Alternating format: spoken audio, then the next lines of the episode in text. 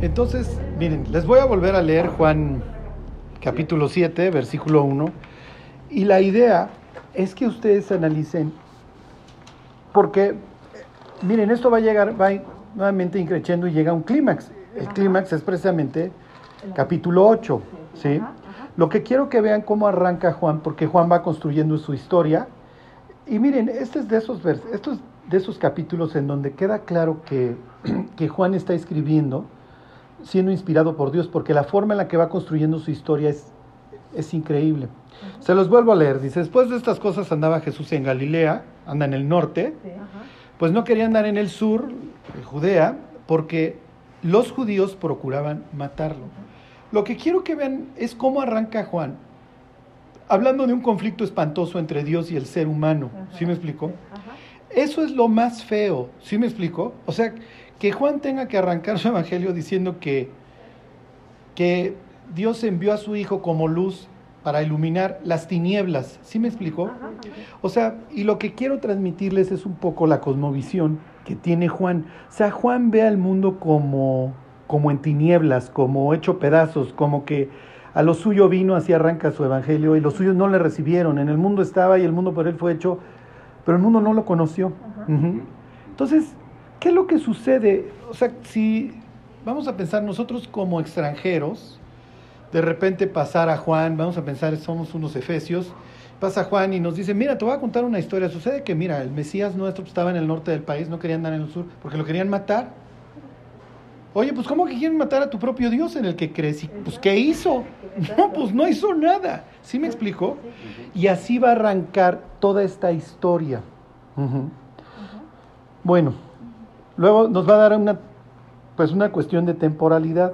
Dice versículo 2, estaba cerca la fiesta de los judíos, y aclara Juan, la de los tabernáculos. ¿Okay? Esta es una de las tres fiestas mayores. Eso decía Deuteronomio 16, 16. Tres años se van a venir a presentar delante de mí en tres fiestas. Los judíos tenían un calendario eh, que tenía varias fiestas y obviamente las fiestas pues tenían obviamente muchos objetivos.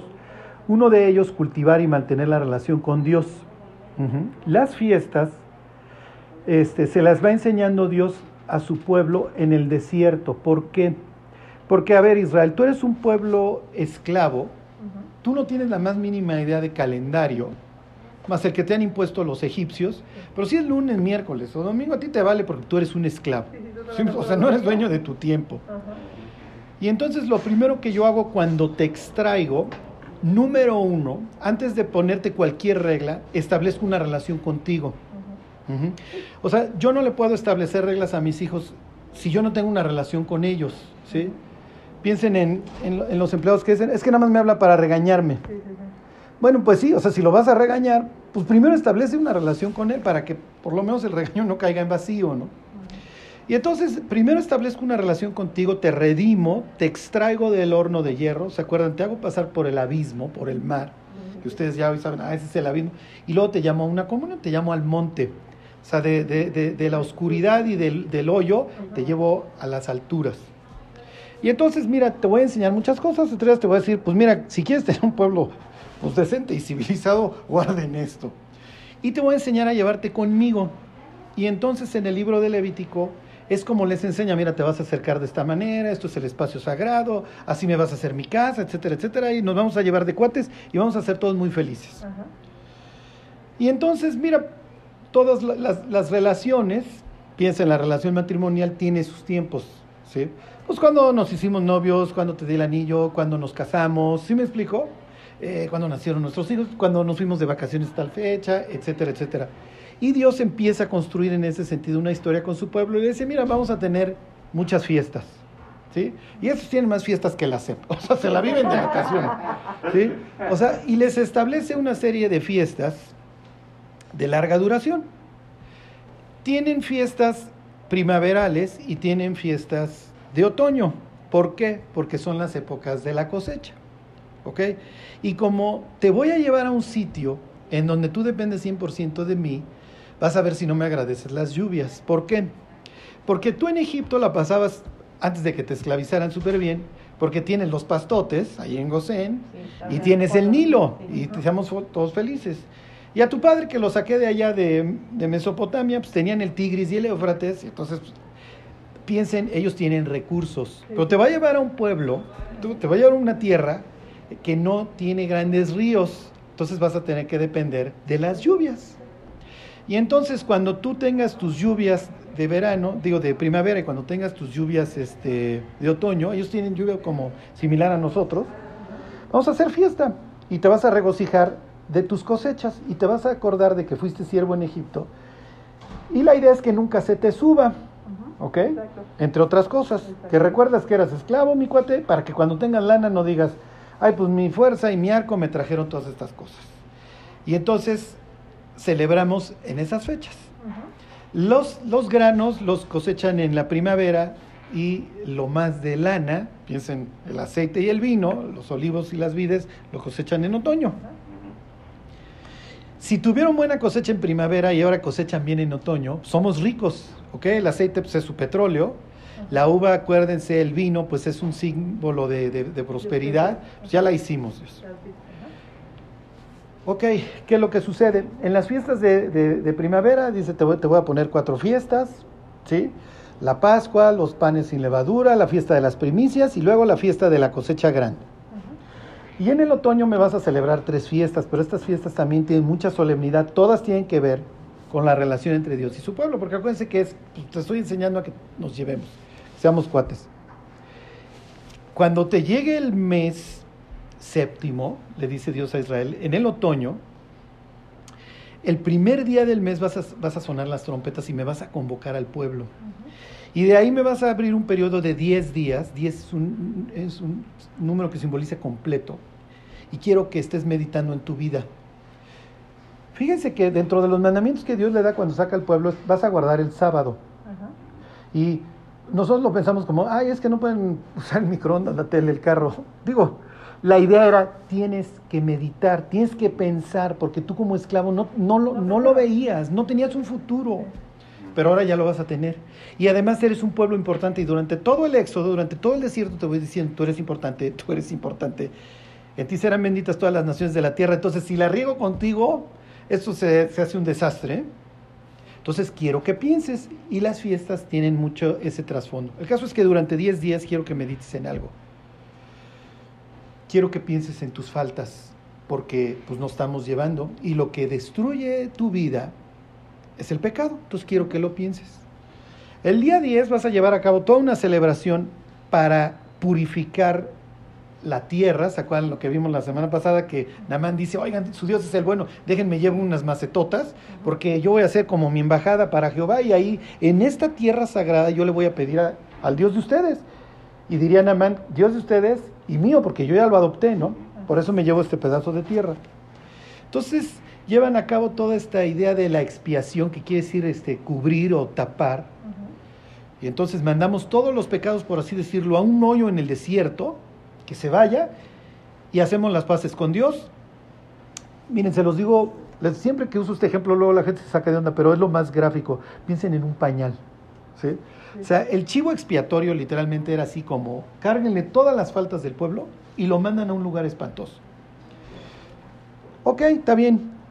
Pasaron estos días en donde estuve pensando y el día 15 celebramos una fiesta que ya no es una fiesta, vamos a decir, tanto de, oye, estuve pensando en, en que sí la he regado, sino vamos a ver hacia adelante. Ujú. ¿Ok? Señores, ustedes son advenedizos y extranjeros sobre la tierra, pero quiero que recuerden que yo soy su proveedor y que siempre los voy a cuidar. Y quiero que recuerden esos años en el desierto. Aquí todavía no quiero que recuerden los 40 años, porque la idea no era que se echaran 40 años. Ahorita esto viene a colación.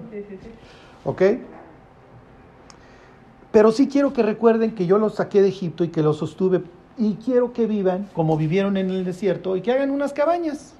Entonces, digo, si, si hasta la fecha, pues los judíos ahí en Miami se llena de, de cabañas por todos lados, en sus azoteas y eso los ortodoxos. Y van a celebrar durante siete días la fiesta, van a vivir en cabañas siete días. Séptimo día hacen una gran celebración y el día octavo es un Shabbat, es un día de reposo. No pueden hacer nada. Todo esto es muy importante para cuando lleguemos a la mujer que, que agarran en el adulterio. Ok, ¿Está bien? ¿La respuesta de la empresa o no? Ahí voy. Ah, Este, entonces, hasta aquí todo es claro, ¿no? Vamos a celebrar fiesta, muchachos, y vamos a ver para adelante. Y quiero que recuerden que ustedes son peregrinos. O sea, que no echen tanta raíz en este mundo, ¿sí? Piensen en Pablo que dice, queda pues que los que disfrutan del mundo sean como si no lo disfrutasen, porque la apariencia de este mundo tarde o temprano se va a ir pasando, ¿no?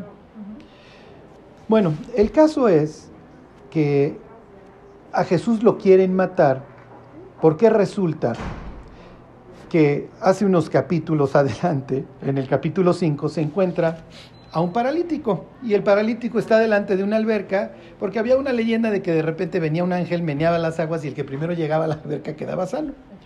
¿Será verdad? ¿Será mentira? ¿Quién sabe? Pero es lo que creen todos los que están ahí. Y entonces encuentra a un paralítico y le dice, oye, este, ¿quieres ser sanado? Acuérdense que, acuérdense que es una decisión importante. ¿Por qué? Porque pues vivo de la caridad. Y si este cuate me da pierna, pues a buscar chamba. No, es verdad. sí. Es verdad. Ajá. ¿Ok? Los judíos tienen muchos, ¿cómo les diré? Muchas disposiciones en su libro de la sabiduría, piensen en proverbios, de que el que da- le da al pobre le presta a Dios. Entonces, quién sabe si le calculaban un interés, pero decían, pues mira, yo le estoy dando una lana a este cuate, así que más te vale que me lo devuelvas. ¿Sí?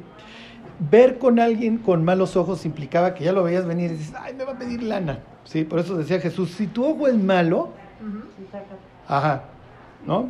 Este, pues, ¿cuántas mismas no serán las tinieblas, no? Si tu ojo ya es oscuro. Entonces, los, no crean que les iba mal. Si vieron este, el violinista en el tejado, está el, ¿se acuerdan? El, ¿cómo se llama? El, pues, el limosnero del pueblo. Sí, exactamente. ¿Sí? Y pues ni modo, pues no le puedo voltear la cara porque pues Dios va a decir que tengo un, que, que veo con malos ojos al prójimo. Entonces le dice, ¿quieres ser sanado? Pues sí, pero pues agarra la onda que cuando se mueven las aguas yo soy el último en llegar. ¿Y cuánto tiempo llevas acá? 37 años, 38 años. ¿no? La idea es que el éxodo durara exactamente dos años. ¿Qué le está diciendo a través de esta historia a Israel? Miren, ahí están, 38 años de oso sin poder moverse. Entonces, ¿quiere ser sano? Pues sí quiere. Lo sana y por el poco patrimonio que este tiene, lo anda cargando, pues ya se va de ahí. Y cargar tu cama era considerado trabajar en sábado. Y Dios nos ordenó que los sábados meditáramos. Y entonces los judíos discutían, oye, vamos a hacer una lista de qué sí y qué no hacemos el sábado, porque qué es trabajo y qué no. Hacían, y ya lo veremos en el capítulo 8, llegaban a unas conclusiones muchas veces ridículas, ¿eh? O sea, ridículas. Pero bueno, ya lo veremos cuando vean a Jesús escribiendo en la, en la, en la arena, en, la, en el piso, qué mensaje está mandando. El caso es que ven a este cuate con, su cana, con sus cosas y le dicen, oye, ¿qué estás haciendo? Pues es que el que me sanó, pues alguna autoridad debe tener, el Señor me dijo que agarrara mis triques y que me fuera. Estás chambeando. Pues es que él me dijo eso. Y entonces van con Jesús y le reclaman. Entonces Jesús les dice la siguiente frase. Mi padre hasta ahora trabaja y yo también trabajo. Los judíos creían que el día que Adán y Eva pecaron, y digo, y no lo creían bien, el reposo de Dios, ¿se acuerdan que Dios termina y el séptimo día reposa? No quiere decir que se echó en una hamaca, sino que ya no hay caos, ya. Hay luz, las cosas están ordenadas, muchas ahí está el sol, las estrellas, perfecto. Ya. Bueno, Adán, Eva, esta labor es titánica, Adán, entonces te voy a traer una ayuda idónea y este es tu huerto y mira, ¿ves esto? Sí, ok, quiero que me hagas el resto del mundo así. Fructifica, multiplícate y tú manténme el orden. Adán es el primero y Eva en transgredir el orden. Bueno, ya quiero ser como Dios, etcétera, etcétera. Ya saben en qué acaba eso. Y entonces los judíos decían, y decían bien, le interrumpimos el reposo a Dios y lo pusimos a trabajar, porque ahora Dios tiene que ver cómo restaura el caos. Y además, hay una palabra, hay una frase ahí muy espantosa en Génesis 4 que dice, empezaron a pasar los días o con el andar del tiempo que vinieron Abel y Caín. Y entonces, ¿qué nos está diciendo en el Génesis? Mira, empezó la vida fuera del Edén y empezó la masacre. Y empiezan los homicidios y empieza, y todo esto se empieza a corromper. Hasta que dos o tres capítulos después, capítulo 6, el diluvio. Entonces está diciendo, oh, oh, creo que sí le interrumpimos. Y entonces, para los judíos, el llevar una vida piadosa implicaba restaurar el mundo, el mundo que nosotros mismos le dimos en la torre. Entonces piensen en esos versículos que leímos de, de Isaías 61 la semana pasada, en donde dice, reedificarán las ruinas antiguas y levantarán los asolamientos primeros, los escombros de muchas generaciones, luego ya todo eso que le gustaba mucho a los de Nazaret, que es, y los extraños les van a apacentar sus ovejas, y etcétera, etcétera. Pero dentro del currículum de los hijos de Dios está el, este, el restaurar el universo. Y entonces Jesús les dice, a ver muchachos, mi padre hasta ahora trabaja, como diciendo, pues ya ven ustedes con sus tonterías, lo pusieron a chambear y luego añade, y yo también trabajo. Ándale. En pocas palabras, y ellos lo entienden perfectamente, él está diciendo, yo soy Dios. Entonces, a ver mis cuates, a ver si para variar, ya me baja la chamba, porque ustedes van de mal en peor, ¿no? Luego hay creyentes que yo digo, estos cuates traen al ángel, bueno, no, no, no, pero sudando la gota gorda porque ya te saqué del antro y ya traías copas y tuve que evitar la muerte aquí y en esta esquina también. Entonces, Jesús diciendo, miren, yo tengo toda la autoridad para sanar a una persona y decirle que tome sus cosas y se vaya. ¿Sabe Jesús que va a levantar la contienda cuando le diga este, toma tus cosas y vete en sábado? Por supuesto que lo sabe y le fascina. ¿Ok? Bueno. Entonces, cuando dice, con la novedad, muchachos, si le entienden perfecto que yo soy Dios, lo quieren matar, lo quieren matar como lo vimos en Nazaret, por blasfemo. ¿Por qué? Tú no solamente dices que Dios es tu Padre, tú dices que tú eres igual a Dios. Y entonces, de ahí agarra Juan y dicen, miren, hay problemas muchachos porque Jesús tiene que andar en el norte porque en el sur lo quieren matar. ¿Ok? Viene la fiesta de los tabernáculos. La fiesta se celebra en el sur, que es donde está el templo, y entonces Jesús tiene que ir al sur. ¿Por qué? Porque lo ordena la ley. Todo varón se tiene que presentar tres veces en el año. ¿Ok? Bueno, y entonces toda esta historia se va agravando, dice ahí 7.3, y le dijeron sus hermanos, sal de aquí y vete a Judea, para que también tus discípulos vean las obras que haces. ¿Ok? Jesús les pudo haber dicho, a ver mis cuates, pues aquí ya convertí el agua en vino, aquí ya sané muchos enfermos, ciegos, sordos, pues ahí están, vayan a preguntar ustedes a los ciegos. Sí, sí, Jesús, pero pues aquí pues es el norte. Sí, vete allá, ahí están los fariseos, ahí se reúne la Suprema Corte de Justicia, está el sumo sacerdote, ahí está el templo. ¿O eres nada más aquí del campesinado? ¿Sí me explicó? ¿O eres un predicador rural? Porque mira, si predicadores rurales, pues aquí puede haber los que quieras, ¿eh? Pero allá abajo te van a preguntar que de qué seminario saliste y quién te firmó el diploma. Digo, más adelante en la historia viene que se lo preguntan, ¿no? Y entonces viene como le pican la cresta. Y aquí volvemos a la pregunta que yo les hacía hace rato. Dice versículo 4, le dice a sus hermanos, porque ninguno que procura darse a conocer hace algo en secreto. Si estas cosas haces, manifiéstate al mundo. ¿Hermanos aquí se refiere a sus hermanos de sangre? A sus hermanos de sangre, sí. Sí, sí, sí. Ahí está Jacobo y ahí está Judas y... ¿Ok? Si, y miren, ahorita no, no, no es necesario, pero cuando llegas a Primera de Corintios 15, pues, ahí viene la, narra Pablo la conversión de, de, uno de los hermanos, este, la de Santiago. Este, en Hechos 1 dice que se reunían María y sus hermanos. ¿Ok? Pero la idea, oye, pues te tienes que manifestar al mundo. Y entonces uno le diría a los hermanos, oye, entiendo que le estás picando la cresta, porque pues aquí me lo aclaró Juan, versículo 5, porque ni aun sus hermanos creían en él. Entonces, a ver, pues ya sal de tus ambientes rurales y vete al sur y a ver si en el templo, a ver si como roncas duermes. Y además, pues que te conozcan, pues eres el Mesías, ¿no? Entonces todo esto sigue construyendo la historia que les digo va a desembocar más adelante. Jesús se va a voltear y les va a decir unas palabras muy fuertes. Fíjense, le dice versículo 6. Entonces Jesús les dijo, mi tiempo aún no ha llegado, mas vuestro tiempo siempre está presto. Los hermanos lo pudieron haber interpretado de dos formas. Aquí tienen dos palabras que es hora, tal cual, y este y kairos, que son las que se van a ir este, utilizando, que puede ser de que, miren, yo sé qué día voy a morir y cuál es el plan de Dios, pero ustedes tengan mucho cuidado porque tú te mueres cualquier día y a rendir cuentas a la, a la eternidad. Lo interpretaron así, pues ya en el cielo le preguntan, oye, cuando te contestó Jesús tan duro, ¿qué pensaste? O tal vez de, mira, yo todavía no subo porque todavía no es el momento mío para subir como Mesías. Pero ustedes pues, ya casi casi en el ala porque la ley dice que tienes que celebrar las siete días, así que empiecenle a caminar. ¿Ok? los judíos iban cantando muchos salmos que cuando los lean este, los salmos de ascenso en, sus peregrinaciones. Entonces la idea pues, es que llegaban con un corazón dispuesto. ¿no? Cuando vemos la escena ahí en, la, en esta historia, en la fiesta, pues vemos que pues, no hubo ninguna preparación de, de corazones. Pero finalmente, pues Juan decide dejar estas palabras ahí como un testimonio para el ser humano. Jesús iba a morir el día que le tocaba morir. ¿Sí? Le tocaba morir también durante una fiesta, el día 14 de un mes que se llamaba Aviv, y luego le cambian a Nisan cuando los largan a Babilonia. Pero el ser humano no sabe cuándo se tiene que poner a cuentas con Dios. Y los rabinos tenían un dicho, arrepiéntete un día antes de morir por lo menos. Y entonces la idea es que los otros preguntan, sí, pero no sé qué día me voy a morir, entonces arrepiéntete hoy. Es básicamente lo que Jesús les está diciendo. Y entonces viene nuevamente esta idea espantosa de la relación entre Dios y el mundo.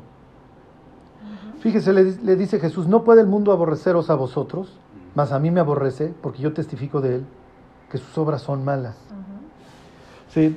Desgraciadamente, una, miren, una de las conclusiones a las que los seres humanos vamos llegando cuando empezamos a leer la Biblia es que el, el mundo y Dios no se llevan. ¿Sí? Y esto es horrible. ¿Por qué Dios? ¿Por qué? O sea, ¿de qué vida me estás hablando? Piensen en estas declaraciones de Jesús. Eh, este, la generación mala y adúltera demanda señal, ¿no? Oye Dios, pero ¿qué estás tratando? ¿Qué estás diciendo, no? Este, a cualquiera que se avergüence de mis palabras en medio de esta generación maligna y perversa, ¿no? O sea, ¿de qué me estás hablando? Pablo dice que Jesús le dice a los Gálatas, nos libró del presente siglo malo. Pedro dice, sed salvos de esta generación, cuando está diciendo, esta es la que mató al Mesías, ¿no? En su primera predicación también en el templo. Entonces, Jesús los está enfrentando duro a los hermanos y les está diciendo, miren mis cuates, no se trata de que vamos a subir a una fiesta y, y pues ya cumplamos con el requisito. O sea, realmente esta idea de que venga el Mesías es prácticamente a bayoneta calada, porque el mundo y yo no nos llevamos. Uh -huh. ¿Sí? Y entonces, versículo 8, suban ustedes a la fiesta, yo no subo todavía a esa fiesta porque mi tiempo aún no se ha cumplido. Entonces tal vez dijeron, bueno, por lo menos estaba diciendo que pues no iba tan profundo como arrepiéntete ahorita, sino que bueno, que luego nos alcanza, ¿no? Uh -huh. Versículo 9, y habiéndoles dicho esto, se quedó en Galilea. Dice, pero después que sus hermanos habían subido, entonces él también subió a la fiesta, no abiertamente, sino como en secreto. Esta es una idea típica en la Biblia de que haciendo, por eso son los salmos de cántico gradual, porque la idea es de que subes, exactamente, subes a Jerusalén. ¿Por qué? Porque, acuérdense, por ejemplo, dice el Salmo 15, ¿quién subirá al monte? ¿no?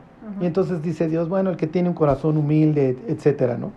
El que aún jurando en daño propio, pues no por eso cambia. Entonces es esta idea de, bueno, pues vamos a subir a Jerusalén, vamos a subir a la comunión con nuestro Dios. Bueno, versículo 10, pero después que sus hermanos este, habían subido, entonces él también subió a la fiesta, no abiertamente, sino en secreto. ¿Ok? ¿Por qué? Porque Jesús sabe que en el instante que, que abra la boca, pues va a empezar el round. Y uno diría, ¿por qué? Y Jesús diría, precisamente por lo que le dije a mis hermanos, porque yo testifico del mundo que sus obras son malas. Uh -huh. Sí. En el libro de los Proverbios dice que más vale este, reprensión manifiesta que amor oculto. Uh -huh. Y entonces, y Dios pues es, se apega mucho a sus políticas y dice, mejor te muestro tu pecado tal como es. ¿Para qué? Para que tengas la oportunidad de arrepentirte.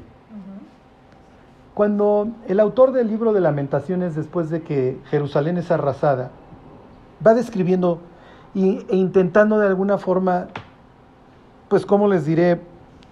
Poner en, tinta y papel lo que sucedió. Una de las cosas que se pregunta es de qué se lamenta el hombre. Y luego dice, lamenta el hombre de su pecado. Y miren, todas las personas que hemos sido enfrentados a nuestras faltas, lo entendemos y cuando volteamos para atrás, nos damos muchas veces cuenta y sí, decimos Dios, creo que creo que esa no era la vuelta correcta, ¿va? Digo, ¿cuál va a ser la orden de Dios más adelante a la persona que sorprenden? Tiene que tu vida tiene que ser transformada. ¿sí? ¿Por qué? ¿Cuál es el punto? Nuestras obras malas, finalmente, son una especie de ilusión en donde pensamos es que si hago esto voy a ser feliz. Porque, pues finalmente esa es la idea, ¿no? O sea, digo, hago, yo digo, yo me acuerdo cuando, cuando fumaba, pues no me daba asco fumar, al contrario, lo disfrutaba, ¿no? Yo me acuerdo de mi maestro de, de Derecho Procesal Civil que me decía, no fumo, pero verte fumar Se me antoja. se me antoja. Sí. Sí, claro. Y pues cuando yo me echaba mis cubas no las escupía, ¿no? ¿Sí me explico? Las las- exacto, pues las disfrutaba. Es lo que dice la Biblia, o sea, el, el pecado trae un deleite temporal, pero desgraciadamente pues lo sabemos, ¿no? Cuando uno llega de este lado dices, pues sí, Dios, el gozo, la paz, ¿cuánto valen? Son invaluables, ¿no? Bueno, y entonces, pues lo que Jesús siempre ha provocado. Dice versículo 11, y le buscaban los judíos en la fiesta y decían, ¿dónde está aquel? Y habrá gran murmullo acerca de él entre la multitud. Pues unos decían, es bueno, pero otros decían, no, sino que engaña al pueblo. Al final de cuentas, esto es una gran responsabilidad para nosotros. ¿Por qué? Porque Jesús está sentado a la diestra del Padre y hoy se habla bien o mal de Jesús como en este pasaje cuando la gente ve nuestra vida. Sí, sí, sí, O sea, digo, no somos un gran parámetro, ¿sí me explicó? Y nosotros siempre podemos decir, oye, pues agarra la mano que no soy Dios. Pero la gente sí diría, sí, pero yo estoy esperando una conducta distinta de ti. O sea, sí es cierto. No es cristiano. Ajá, exactamente. Y piensen en todos esos testimonios de, es que en mi escuela había una persona que era diferente, ¿sí? En la universidad, este, en el trabajo, etcétera, ¿no?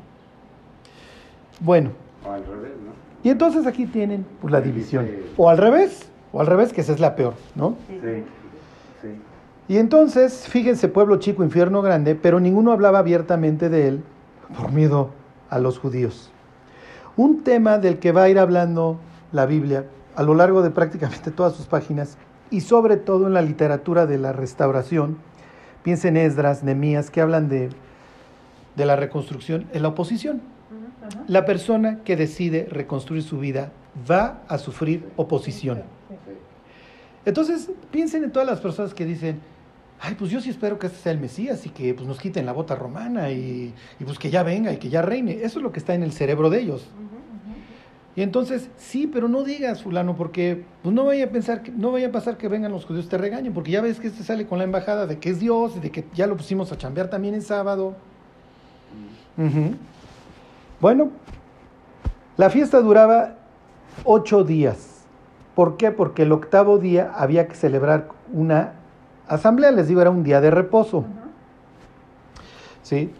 Y entonces dice aquí versículo 14, más a la mitad de la fiesta subió Jesús al templo y enseñaba. Ok, ya. Va a picar la cresta y lo que sea que truene. Y, pues imagínenselo, en alguno de los pórticos del templo ya se está la gente reuniendo a ver a este personaje que para estos momentos obviamente ya es famoso y del cual obviamente se está hable y hable. Y además piensen, ¿y si es el Mesías? Si es el Mesías, ya la hicimos. Olvídate de los impuestos, olvídate de las enfermedades. Lo dilatado de su imperio no tendrá fin y cada uno de nosotros se va a sentar debajo de su vid y debajo de su higuera y él va a destruir los carros de, de guerra, ¿sí? Y va a hablar paz a las naciones, ya. Y entonces, versículo 15, y se maravillaban los judíos diciendo, ¿cómo sabe este letras sin haber estudiado? Ok, Jesús le respondió y dijo, mi doctrina no es mía, sino de aquel que me envió. Y dale con que este es el Mesías. Ustedes ya para estos instantes saben perfectamente qué implica que el que me envió. El Espíritu de Jehová está sobre mí porque me ungió el Señor y me ha enviado. Entonces ya, ahí viene otra vez este cuate con su onda de que este es el Mesías porque dice que lo enviaron, es el enviado de Dios. ¿Ok? Cuando ellos dicen, oye, ¿de dónde aprendió? Lo que están preguntando es con qué autoridad, o sea... Y miren, yo creo que todos, cuando entramos al consultorio médico, pues nos gusta ver la cantidad, o con el fiscalista, ¿sí me explicó? Nos gusta ver los títulos. O sea, imagínense, este, oiga, este, doctor, este, ¿y dónde estudió? No, no estudié, pero sí le aprendí mucho a otro doc, ¿eh? Y sí sé hacer bien la incisión, sí sé... Los trasplantes sí me han salido. Oiga, ¿y de qué porcentaje de éxito estamos hablando? Un 60-70%.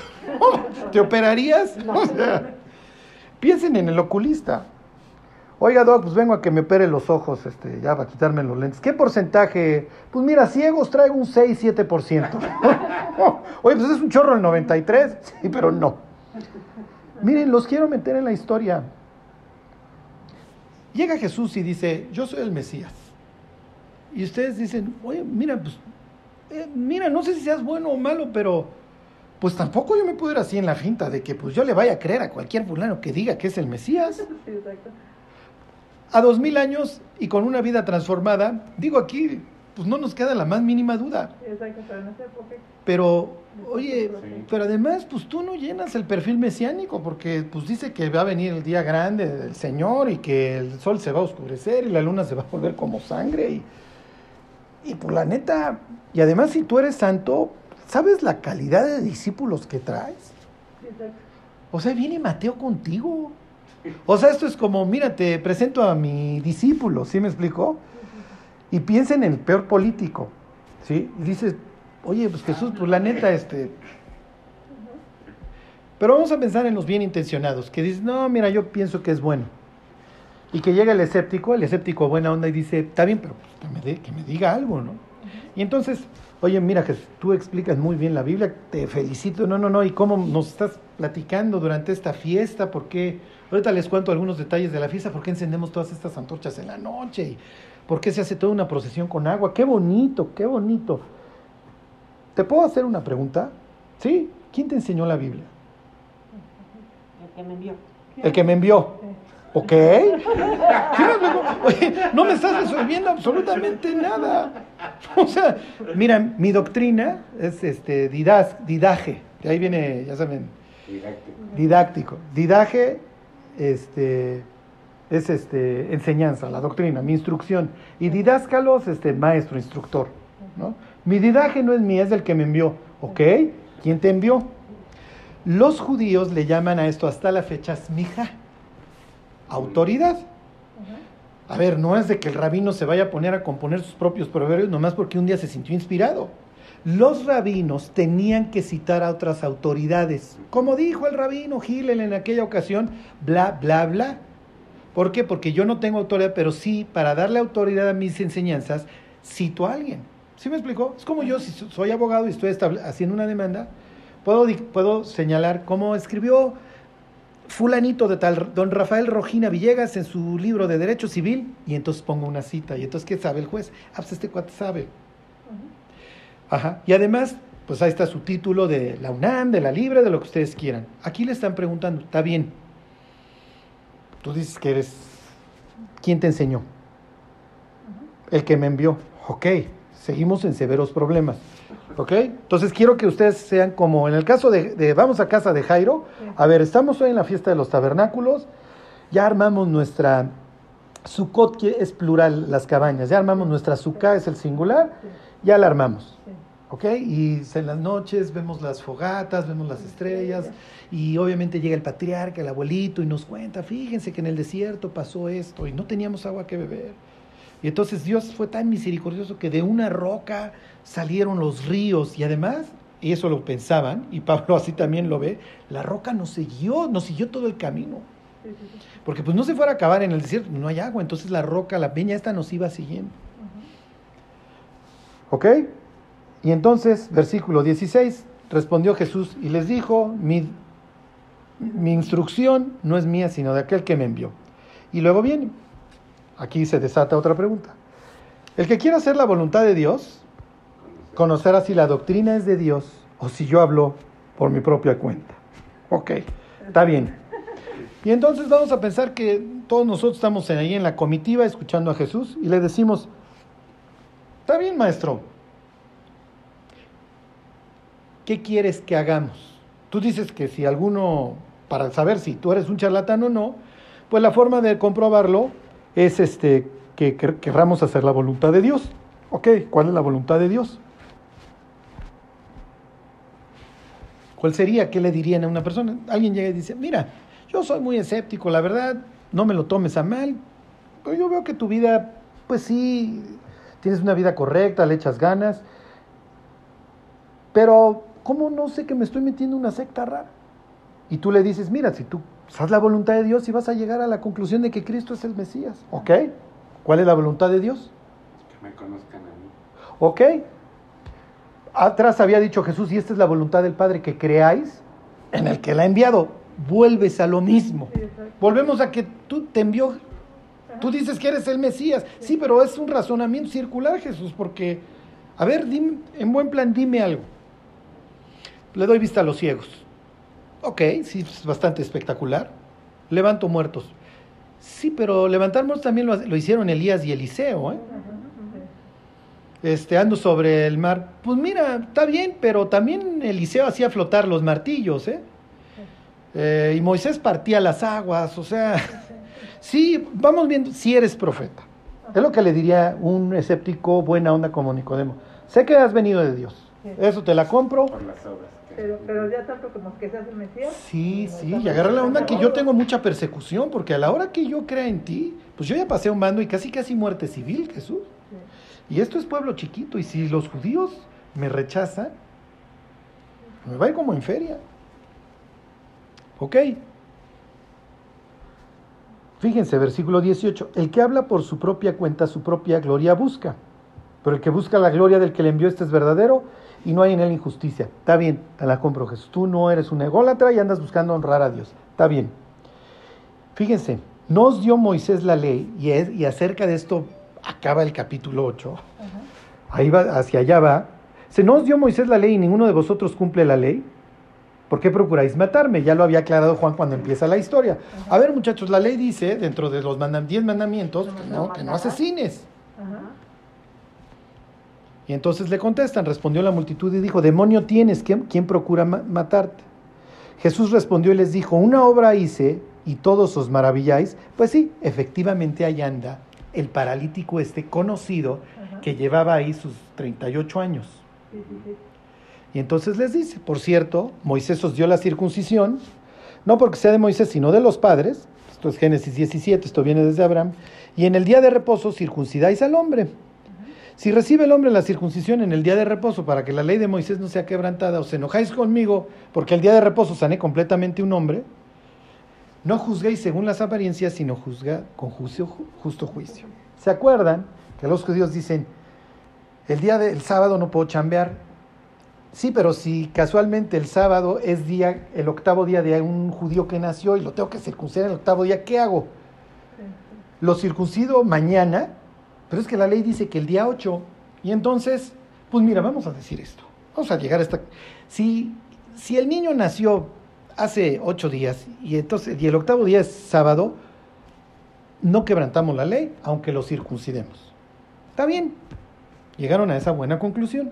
Y se acuerdan que luego dice Jesús, no juzguen según las apariencias. Y entonces eso lo vimos la primera vez. ¿Se acuerdan? Que realmente es esta otra mención mesiánica en donde decía que él no iba a juzgar según las apariencias, sino que iba a levantar a los humildes de la tierra. Y entonces dice, a ver, señores, un pobre cuate muerto de hambre de 38 años, yo llego y lo levanto Ajá. en sábado, y luego ustedes vienen y me regañan porque lo levanté en sábado. ¿Qué es más? Si para no incu- validar la ley circuncidas en sábado, ¿cuánto vale la vida de este hombre postrado? Y entonces ya los metió en, en qué? Ya los metió en una bronca legal, porque ya no le pueden rebatir. Porque si es cierto, yo circuncido en día octavo, aunque lo considero trabajo. Pero entonces tengo dos normas en conflicto. Y el Mesías, si lo es, también se vio en un conflicto, porque si yo vine y dice Isaías 35:5 que entonces el, el, el tullido se levantará como un siervo, y yo soy el Mesías, estoy en una disyuntiva. Por un lado, mi perfil mesiánico de Isaías 35 dice que yo tengo que levantar al inválido. Ajá. Sí, pero por el otro es sábado. ¿Qué vale más? ¿Guardar un sábado o levantar a esta persona? Es más importante. Y cuando les cuente del buen samaritano, esos son los mismos conflictos. Y entonces, ¿qué pasa? Si yo soy un hipócrita, pues guardo el sábado y, y mañana vengo por ti, tullido. Y el tullido diría, sí, pero ¿sabes cuánto vale cada 24 horas que yo pueda caminar? Y entonces ya los metió en bronca legal. Ya les estoy dando un chorro de tips para la mujer en adulterio. ¿Por qué? Porque después de este enfrentamiento, oigan, por cierto, ustedes no guardan la ley. Ah, ok. ¿Por qué? Porque pues, en sábado circuncidas, ¿no? Ajá. Sí. ¿Y entonces no estás violando el reposo? Sí. Sí, Jesús, pero agarra la onda que tampoco lo podemos dejar al chamaco sin circuncidar. Es la señal del pacto. Ok, pues, está bien. Jesús les diría, pienso que llegaron a la conclusión correcta. Oigan, sané a un hombre completamente en sábado. ¿Qué querían que hiciera? ¿Que lo dejara? Querían dejar al niño incircunciso hasta el... ¿Cómo lo voy a dejar incircunciso hasta el noveno día? No puede pasar. El 8 para ellos es el reinicio. Entonces yo no lo puedo dejar incircunciso, que Un es día algo... ajá. ¿Un día más? Bueno, pues yo tampoco puedo dejar este tullido un día más, muchachos. Mm, ya nos prendió. Ahora, imagínense que nosotros estamos en la en esto. Mi doctrina no es mía, mi enseñanza no es mía. Oigan, por cierto, quiero decirles que pues, si quieren jugar a guardar la ley, ahorita les pongo una de aquellas. Entonces Jesús empieza con sus dedos a quitarse el guante blanco. Dice, ustedes no guardan la ley. ¿Por qué? Porque me quieren matar. ¿Y saben por qué me quieren matar? Porque sané un tipo en sábado. Ajá. Y ustedes circuncidan en ¿A- sábado. ¿A cuántos de ustedes tengo que matar por circuncidación? Sí. Exactamente. Y entonces, imagínense el oso de los que hacía un tiempo lo habían juzgado y en plena fiesta. Flavio Josefo tiene una mención ahí de que iban, no me acuerdo, 500 mil, 600 mil personas por ahí, en referencia a la Pascua. Pero imagínense que hay miles de personas en el templo. Está el rabino de Se empieza a juntar la gente y entonces y empieza el pleito. Oigan, quiero decirles que ustedes no guardan la ley y entonces las autoridades que le acaban de preguntar, a ver, enséñame tu título profesional, ¿con qué derecho andas enseñando acerca de la ley? Miren, les quiero decir, ahorita hablamos de mis títulos profesionales, nada más les quiero decir que me envió Dios. Pero bueno, ustedes no guardan la ley. Y entonces, ¿qué es lo que la gente? Pues obviamente ya está relamiendo los bigotes porque se va a poner bueno el round y a ver quién lo gana. Ya parece que el rural este le va a ganar aquí a los fariseos. Ustedes no guardan la ley. No, porque circuncidan en el octavo día. Bueno, pues ¿qué querías que hiciéramos? Bueno, pues ¿qué querían que hiciera? Imagínense el silencio sepultural después del ¿qué querían que hiciera de Jesús? El oso. Round 1. Los destrozó. ¿Qué es lo que va a suceder? Y ya lo veremos la próxima semana, que estos no se van a quedar con el ojo morado. Y entonces viene un team back y de qué va a tratar capítulo 8. Ah, ¿quieres jugar a la ley? Pues, a ver, nosotros también sabemos jugar a la ley. Y van a ver cómo Jesús, pues, no puedes sentarte a, a quererle ganar una pues, al que la fue dictando. Claro. Sí. Fíjense cómo lo va planteando Juan, dice el versículo 25. Decían entonces unos en Jerusalén, ¿no es este a quien buscan para matarle? Jesús les acaba de decir, oigan, pues ustedes me quieren matar, quieren asesinar a una persona por, por andar sanando. Y estos, estás loco, demonio tienes, nadie te quiere matar. E inmediatamente introduce en el murmullo del evento, oigan, ¿no es este el que quieren matar? Peoroso, más caliente de los otros. ¿Sí me explicó? Los otros más coraje. Y entonces, versículo 26, pues mirad, habla públicamente y no le dicen nada. Habrán reconocido en verdad los gobernantes que este es el Cristo, pero este sabemos de dónde es. Mas cuando venga el Mesías, nadie sabrá de dónde sea. Miren, lo que está aquí indicando Juan es realmente una ignorancia De la la- palabra. porque por lo menos le tenían que haber atinado a lo que vimos la semana pasada de que venía de Nazaret, o por lo menos de Belén. No, no, pero cuando venga el Mesías, no, nadie va a saber. Esto es muy triste. ¿Por qué? Porque Malaquías decía que de los labios del sacerdote el pueblo buscará la ley. Sí, sí, sí. Y entonces esto se va a ir agravando cada vez más porque Jesús casi casi les va a decir, miren, mi doctrina no es mía, es del que me envió, pero por lo menos algo ando enseñando. La gente no tiene la más remota idea de en qué cree. Y esto es muy triste en el mundo, porque cuando uno le pregunta a las personas, cuando te mueras, ¿dónde te vas a ir? Pues al cielo. Digo, el 95 Sí, sí, sí. contestamos que al cielo, casi somos, casi. Somos buenos, al cielo. Y cuando vas a la siguiente pregunta, ¿por qué?